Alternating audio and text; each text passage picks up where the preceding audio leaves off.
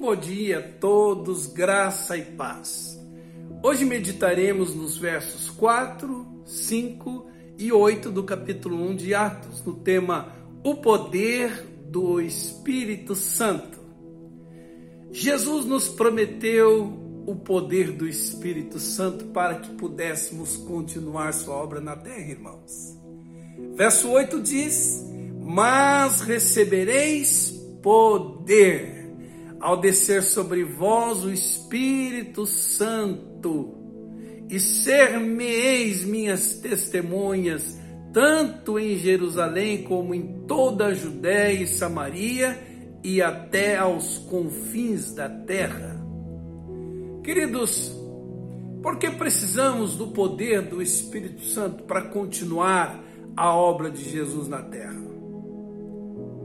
Para sermos revestidos de autoridade.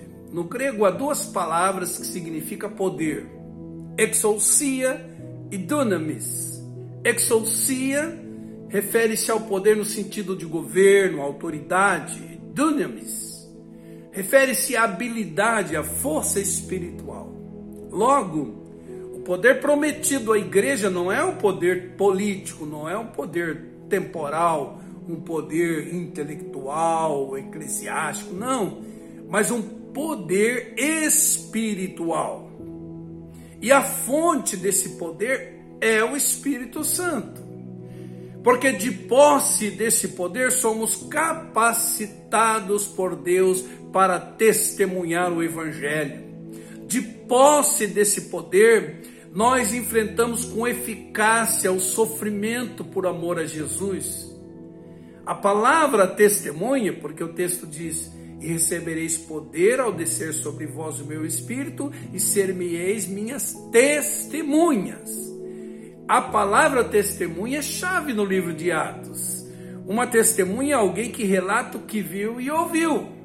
Como Paulo afirmou, Pedro, digo, afirmou diante do Sinédrio em Atos 4, 20, como deixar de falar do que temos visto e ouvido? Isso é testemunhar. Mas a palavra testemunha no grego significa também mártir. Ou seja, você recebe poder de Deus para desenvolver uma disposição íntima de sofrer e sacrificar sua vida pela causa do Evangelho.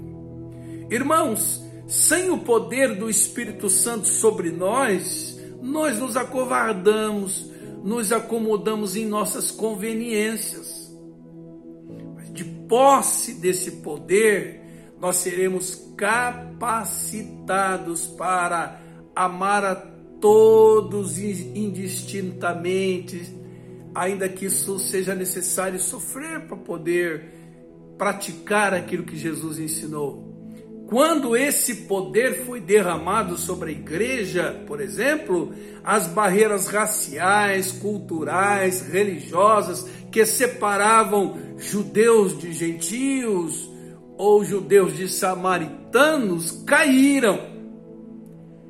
Então, cheios do Espírito Santo, nós vamos também manifestar seu fruto na vida, o amor, a alegria, a paz, a longanimidade, a benignidade, a fidelidade, a mansidão, o domínio próprio.